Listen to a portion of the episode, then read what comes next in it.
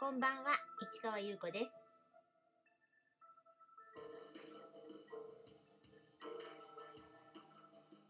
3月8日火曜日。詩人はささやく409回目をお送りいたします。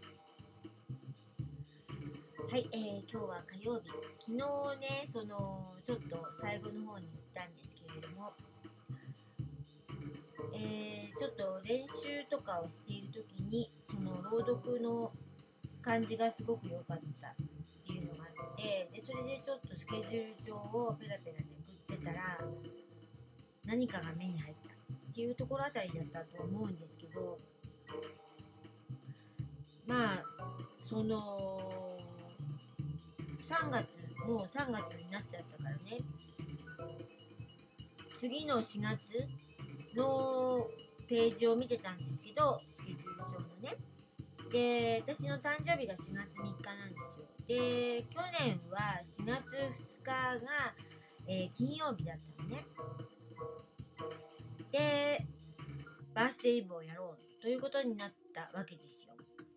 で今年はというと3月あ4月の2日は土曜日なのね。で3日の私の誕生日は日曜日なんですよで土曜日にまたバースデーイブをやるっていうような感じというかねそれはちょっとピンとこなかったのね。朗読はやりたいんだけどなんかバースデーイブをもう一回やるっていうのはちょっとイメージないなと思って。でちょっと考えてじゃあ4月はもう無理かなとかなんか思って。でそれであの5月のページをめくってでゴールデンウィークあるでしょ？4月末からね5月の。でその次の週とか見てた時にはって目が釘付けになっちゃったのね。そう。5月の13日金曜日。あれ？って思って私13日の金曜日ほら私何年か前に大好きで13金でいつもイベントやったって話をしたと思うんですけどあの吉祥寺のねブックマンションの上バチロンビルの3階で、えー、黒い壁の部屋でねを借りて、えー、展示をやってましたよね。っていう話をしてたんですよ。まあ今聞いた方は分かんないかと思うんですけど展示をやってたんですよ。で1日だけでね。ですごくそれが面白かったのでその年は、えー、2回あって9月にあって12月にあったのかな。で3月に翌年の3月にもあったのでバタバタバタっとやったのね。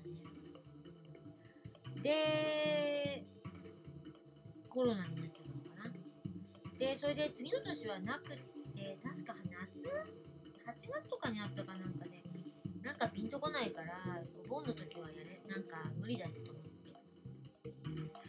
で13日の金曜日のことなんて忘れちゃったわけですよ。それがあ5月の13日は金曜日だってもうそこに集中しちゃって。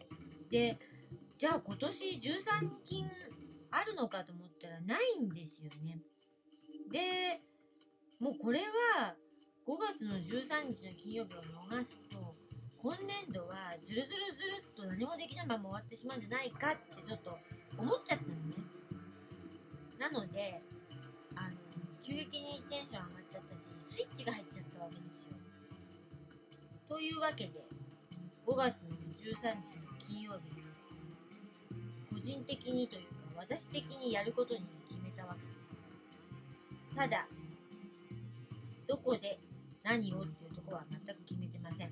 ただ朗読はねちょっと練習してるのあるのでそれはやるんですけどただそれ1編だけだからまあ、大体15分ぐらいなんですけどそれじゃあちょっと物足りないかなと思って。